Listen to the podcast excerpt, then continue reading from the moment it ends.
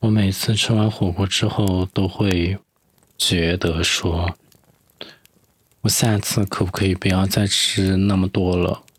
因为吃的又很胀，然后第二天肚子又很痛。唉，我昨天真的不应该吃火锅。但是不得不说，你说我一个四川人，我一个成都人，只身来到了三亚，我的朋友是谁？那当然是火锅啊，对不对？所以我昨天去吃了一家名为“小龙燚”的火锅，我怀疑它是小龙坎和大龙燚的组合，也有可能是大龙燚的副线品牌。嗯，然后好像这家店在三亚才开业，很便宜，团购的优惠券五十八块钱买一百，反正我就买了两张，然后我。点了两百块的菜品，然后在那边吃，费用跟我之前去吃亚龙湾的海底捞价格差不多，就是这样吃下来也就一百二十块钱左右，但是菜品的质量会好很多，因为在亚龙湾的海底捞我就只能吃一些素菜，嗯，当然我本人也很喜欢吃素菜，所以我没有在排斥。就吃不到什么肉啊，但是昨天我吃肉就吃的很开心，吃到我今天中午都很撑，然后在食堂也没有怎么吃东西，所以这个就是我 boring 的三亚生活。嗯，我觉得这个频道有点像我的 vlog，就是 voice log。记录我一些简简单单的日常，然后有一些对于生活、对于工作的小感悟。比如说，现在已经星期一的晚上快十点钟，然后我这个频道一般我会在星期二早上的八点钟发，所以现在其实没有几个小时了。然后也就是说，我如果现在不录的话，我明天早上肯定也发不了，那明天早上发不了，我只能明天晚上回来录，然后晚上赶着赶紧发出去，这样我才能够做到每周二更新。我觉得就是很像录播课，很像养猫，就是你一旦踏上这条路之后，你就要每个星期做这件事情，就要对它不离不弃，要对它嗯。对我的频道负责到底，嗯，很奇怪，就是为什么会有这样的一种责任心在呢？就是我究竟是录给谁？那当然，这个肯定是录给我自己。Maybe 我在未来的某一个时刻回顾我这一年吗？因为也快五十二集了，五十二集就代表一年。就是还做过这样子的一件事情，就觉得还蛮好的。但是其实我也不会听我之前的那些作品，就是打引号的作品。那离作品当然还差一段距离，但姑且算为作品吧。就是我可能录完的当下，我要写它的一个介绍，然后去抓一些 time point，我会去重听一下。那完了我就过了，我真的不会去重听。然后那天有一个网友问我，就是第九集省钱，哇，这么久了还是第九集在给我引流，真的是阿里嘎多。第九集里面我提到了一个百分之两百质量与之前的优衣库 T 恤的那个啥，让他找我要货号。我想说，嗯，什么东西？就是第一次看到那个百分之两百，我想说这啥？然后我那个时候我又回去重听了一下我自己的节目，啊，我不得不说，我之前的节目制作真的是非常的精良。就拿这一集来讲吧，它前面还有长达一分钟的摘要，就是你可以在这一分钟里面快速的知道这一整一集的一个精华。我记得我还给这一集做过一个五分钟吗？的动画用的是我最早最早的紫色的那个设计的样式，现在几乎已经找不到了，因为我每一集现在都是蓝色的一个设计版式。就很古早。然后我觉得我当时真的非常的有时间。我现在就是，你像上个星期我有感而发的那种情况还好，但是这个星期我就是没有什么事情要分享啊，就是很平常、很 boring 的一周，上班、下班、玩游戏。啊，这个游戏可以讲一下，就是我最近在玩《歧路旅人二》，我把 Switch 从家里带到三亚来了，然后在这边相当于有一番自己的小小的天地，不到一平米的空间，摆了一个显示器，连了音响，然后连了一个游戏机，我觉得我还挺喜欢这种 RPG 类的回合制游戏，然后。喜欢练级，因为它画面做的也非常的讨巧，就是虽然不是那种高像素的画面，反而是那种就是以前玩小霸王学习机红白机时代的那种像素画面，最古早的超级玛丽的那种，但是它用的是三 D 建模，然后它的景深，它的。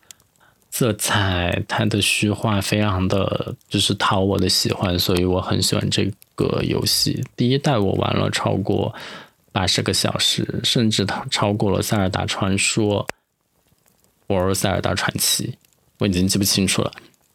和《动物森友会》，所以 我就没有在 Switch 上玩的哪一个游戏超过它的时间数，我觉得很喜欢。然后呢，这一周就。没有这，就是我星期五晚上拿到游戏之后，星期六干了一天，星期天我觉得啊，我不能再这样玩游戏了，我一定要出去走一走。三亚那么好的天气，那么好的那个什么景色，我不觉得三亚景色有多好，但是反正就是坐拥这么好的一个地理位置，我却在湿度超过百分之八十的宿舍里面玩游戏，我就觉得我有一点。没有太珍惜我所在的地理位置和条件，所以我就尬出去玩了一个下午。我几乎快三点的时候我才出发，到那边都四点了。我不得不说，就是坐公交车，三亚的公交车真的是太难坐了。首先，它发车又很慢，然后。它开的也不那么快，然后它价格还贵，而且它站点设置也没有那么的合理。就是从我的宿舍到那个我昨天去的那个公园，好像叫林春岭公园，它下车看着地图上走不了多远，但是我真的走了好久，我基本上包着那个山走了小半圈，然后然后然后才上山。那个山也非常的 boring，也没有什么景致。就不像大小洞天的那个山，你爬一爬的，你还可以看一下山下的海。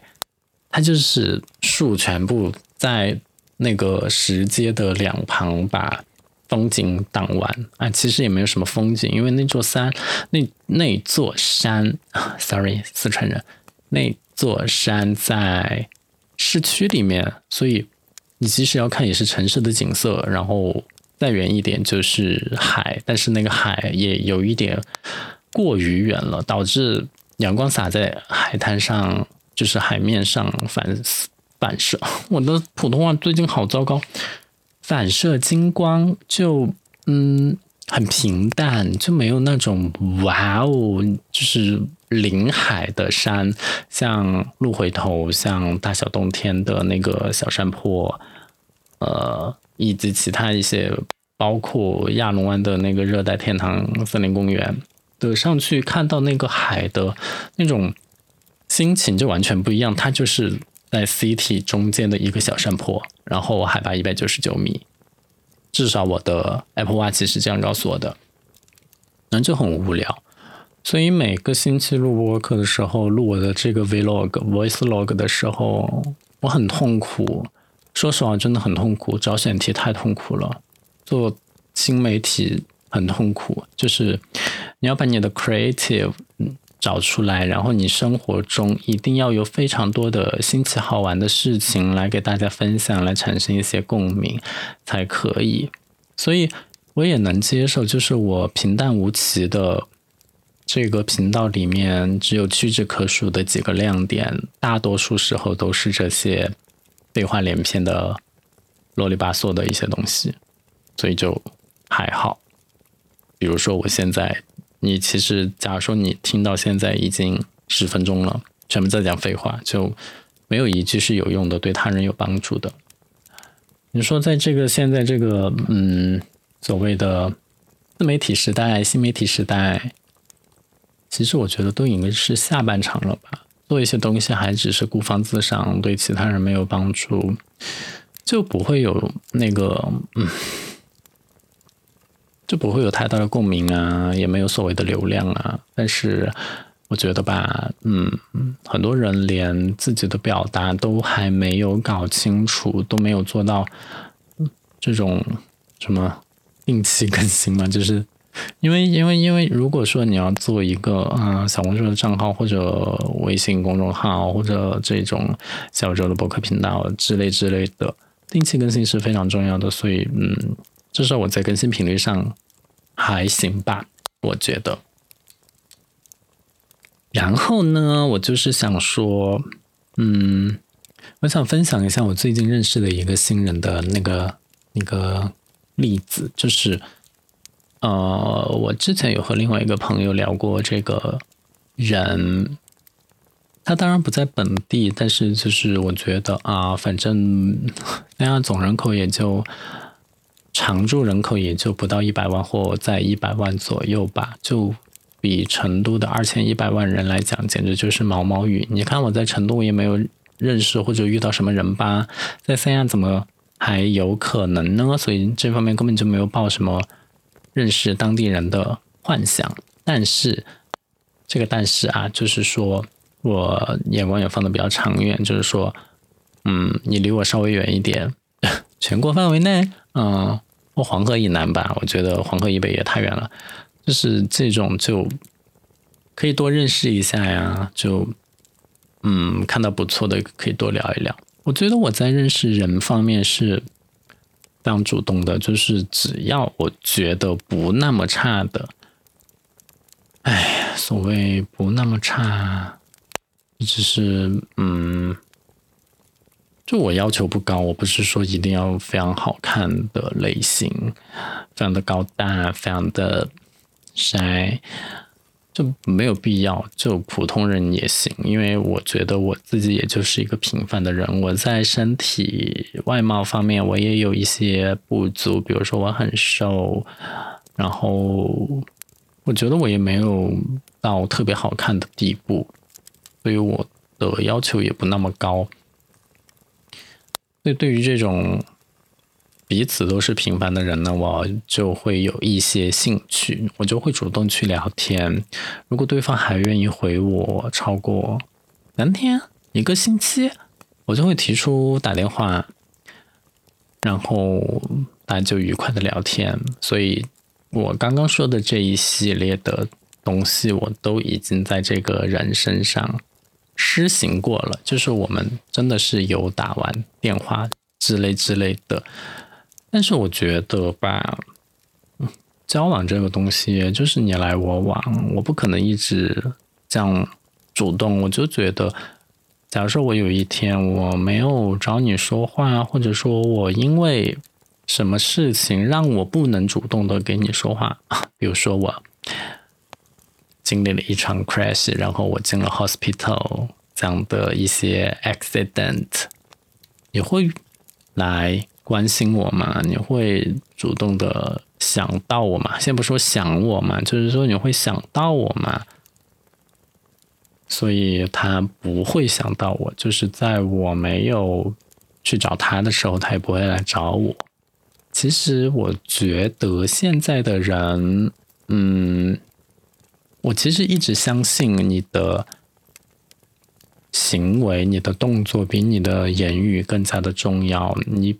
嘴上说啊，如果说我们在一个城市，或者我们我以后要来到你的城市，我们要就是在同一个城市里面生活和工作之类的，那不如你每天问候一下我，对吧？就是身体不会说谎啊，你的行为不会说谎啊。唉，所以这个事情我估计也就这样算了。我们现在已经有超过一个星期没有对话。所谓这个超过一个星期没有对话，那也就是我没有跟他主动说话，然后他也没有再来找我，就很奇怪，或者也不奇怪，就是就很 normal，就和和大多数人的交谈一样。我去年应该是前年吧，还在成都的时候，我有去很主动的。与一个大哥哥妈建立联系，哎，其实也就大我一岁吧。那我找他半天，他每次都 OK，然后吃饭也能约出来一起吃，聊天呢也会得到回复，但是他就是从来不主动找我聊。所以，嗯，在某一次。试探他就是愿不愿意一起出去玩，因为会 spend a night。然后，嗯，他执意要双床房的时候，我就明白了 everything，就再也没有找过他。为什么会说到他呢？就是刚刚看朋友圈也看到他。来到了三亚，在某酒店里面还 PO 了一些照片。我其实如果说是普通朋友来，一般都还会打个招呼，带他到我工作的地方来看看，maybe 还招待他吃一顿饭什么的。但是我刚刚又想说，别人都对我没有兴趣，我在朋友圈也没有屏蔽他。我每次发带三亚定位坐标的消息。呃的那个照片啊、文字啊啥的，他也没有点赞啊，也没有回复我，干嘛去主动还在那边招惹？所以我就觉得人和人吧都是相互的。嗯，你给我什么样子的，我就会，就是我觉得我我是一面镜子。你给我什么，我就会回报给你什么。如果你什么都不给我，那你得到的也就是 nothing。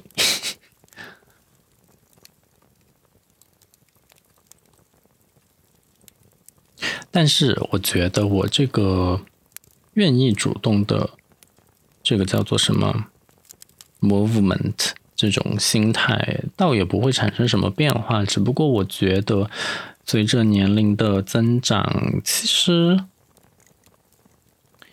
你的交友面会变窄，真的就是你认识的人会越来越少。我上一集为什么我会力促在工作中多认识一些人呢？就是因为你的交友渠道会在年龄到我不知道啊，就是反正你到一定程度，你会发现你很难再认识新的人了，或者说你很难再跟别人产生一种信任感，因为你。失败了很多次，然后你会逐渐的对这个，嗯，整个圈层失去信心，你就会觉得自己一个人好像也没有那么糟糕。就我现在我就是这样的心态。你说我要是非常的寂寞呢？要是找一找那些 的机会，也不是说完全找不到，对吧？就看自己想不想，你想成为哪样的，你想过哪样的生活，你想，你想稍微正经一点，还是稍微所谓的乱一点，都 up to you。所以我觉得选择还是多，但是你这种随意的生活过惯了之后呢，确实你就对那种正经的生活就就会离得越来越远啊。这些所谓什么乱啊、正经啊，都是相对的，我没有任何的。主观性的代入，或者觉得它好或者不好的意思，就是相对相对的来说，一些轻松随意的生活，跟一些墨守成规、一板一眼的生活，这样的来相比的话，嗯，唉，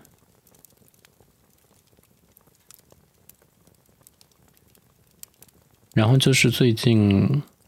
宿舍附近开了一家罗森，如果说这个我都可以拿出来，在我的 vlog voice log 里面讲的话，那我的生活真的是 boring 到了极点。所以在第三个十分钟里，我可以小小的吐槽一下我在职场上看不惯的一些行为吗？这可能会涉及到我对于某些同事的评价。嗯，首先呢，我觉得我在工作中最不能忍受的一点就是马马虎虎、草率。做事情不细致，还觉得你在较真的那种人，就很可笑。我觉得无论怎么说，你拿的工资高还是低，你的职位高还是低，我们对工作只是说负责任的面向和大小不一样，但是我们工作的结果，也就是出品，我觉得是有非常。高的品质的要求的，也就是说，比如说我今天做一篇推文，最高的要求就是美观，用了很多科技含量的动动画之类之类，让人眼花缭乱，对吧？就像 GQ 公众号的那种排版一样。但是最低的要求是什么？就是没有任何的事实性的差错，没有错别字。然后排版图文也看得过去，就是那种基础款，对吧？我觉得这是代表两种不同的维度。那么我们是不是应该尽量的往最高级的那个方向靠，而保证我们最低限度的一个标准呢？一个出品的水准呢？我觉得这个是共识，但是我。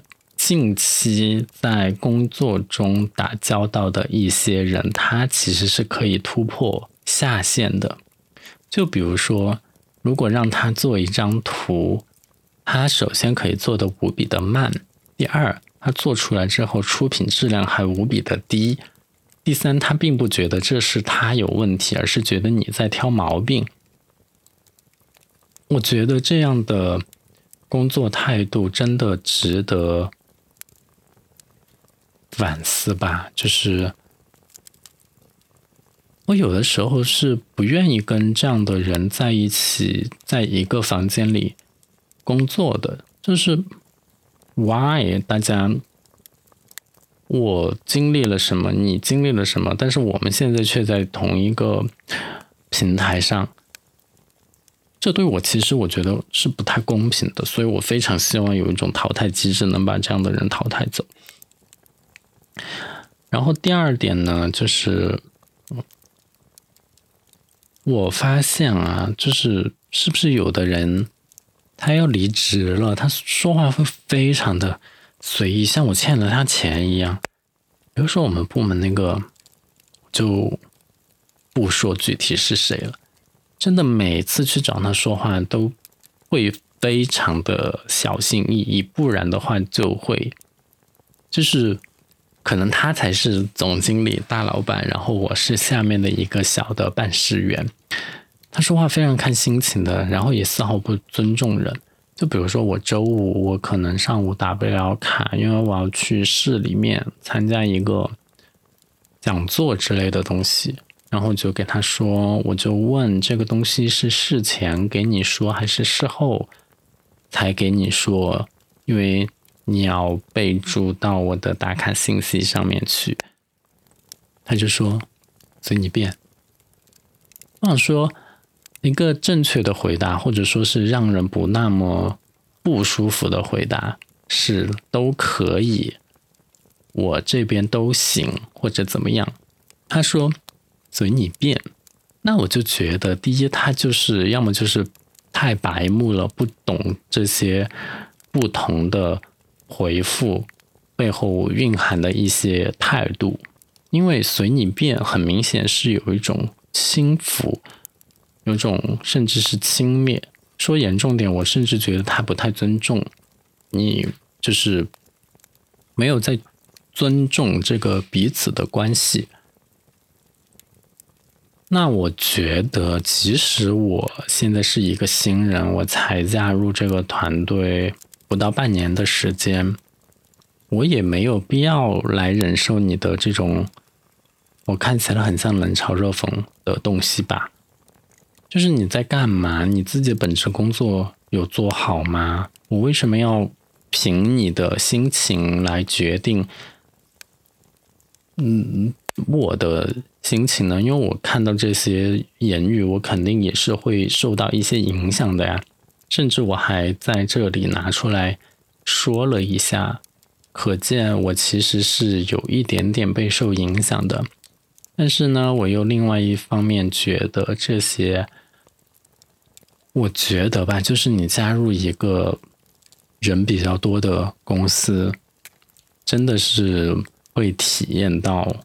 会见识到物种的多样性，就是你会发现各式各样的人都在一起跟你一起工作。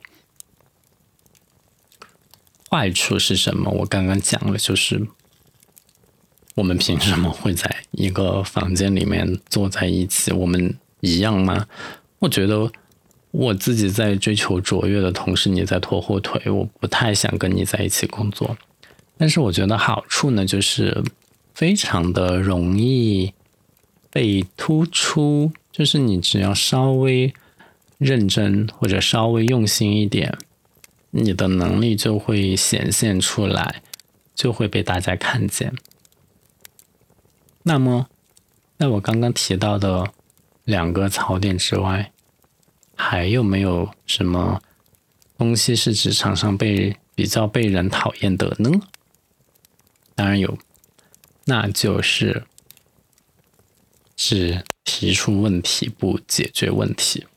我觉得第三种人简直就是最令人讨厌的人，就是最烦的，就是这种人。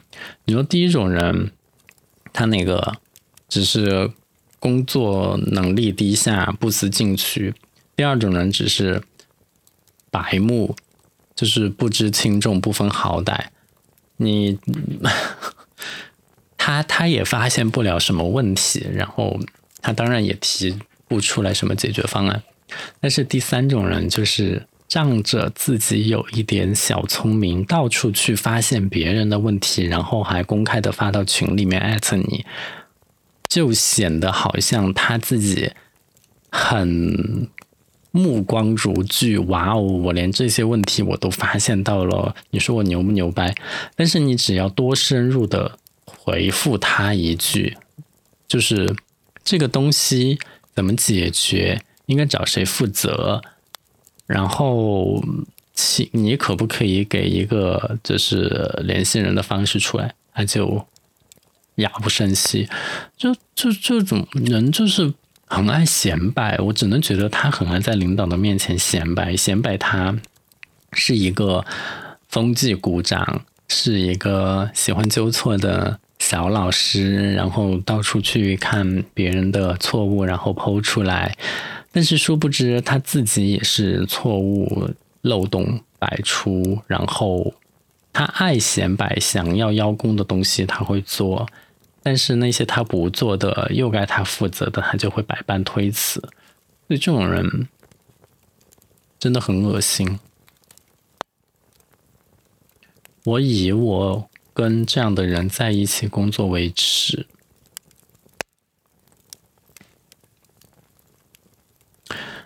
关键是他还天天，哎，所以我就说我很难啊，就是每天要跟面对这样的人，然后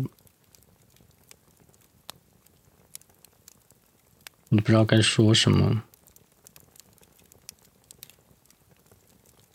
如果。挺不想在办公室里有这些派系，你知道现在已经是他们嗯自成一派，然后别的被他凝虐的人成为了一派就是很会有很明显的派系区别所以呀。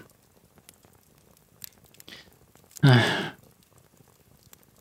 行吧时间反正也要到了我就分享到这里吧下个星期我会继续找一些我觉得比较好聊的职场或者生活中的话题带给大家吧。谢谢你的收听。我们下个星期再见。